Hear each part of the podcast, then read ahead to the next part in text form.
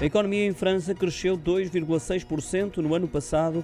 Os dados foram revelados pelo Gabinete de Estatísticas francês e superam numa décima as suas próprias previsões. O crescimento do PIB francês ocorreu apesar de um ligeiro abrandamento no último trimestre do ano, provocado pela queda no consumo, até mesmo ao nível da energia, refere também o mesmo Instituto. Acabou por beneficiar com o final da crise pandémica, ainda na segunda metade de 2021, e o consequente regresso à normalidade.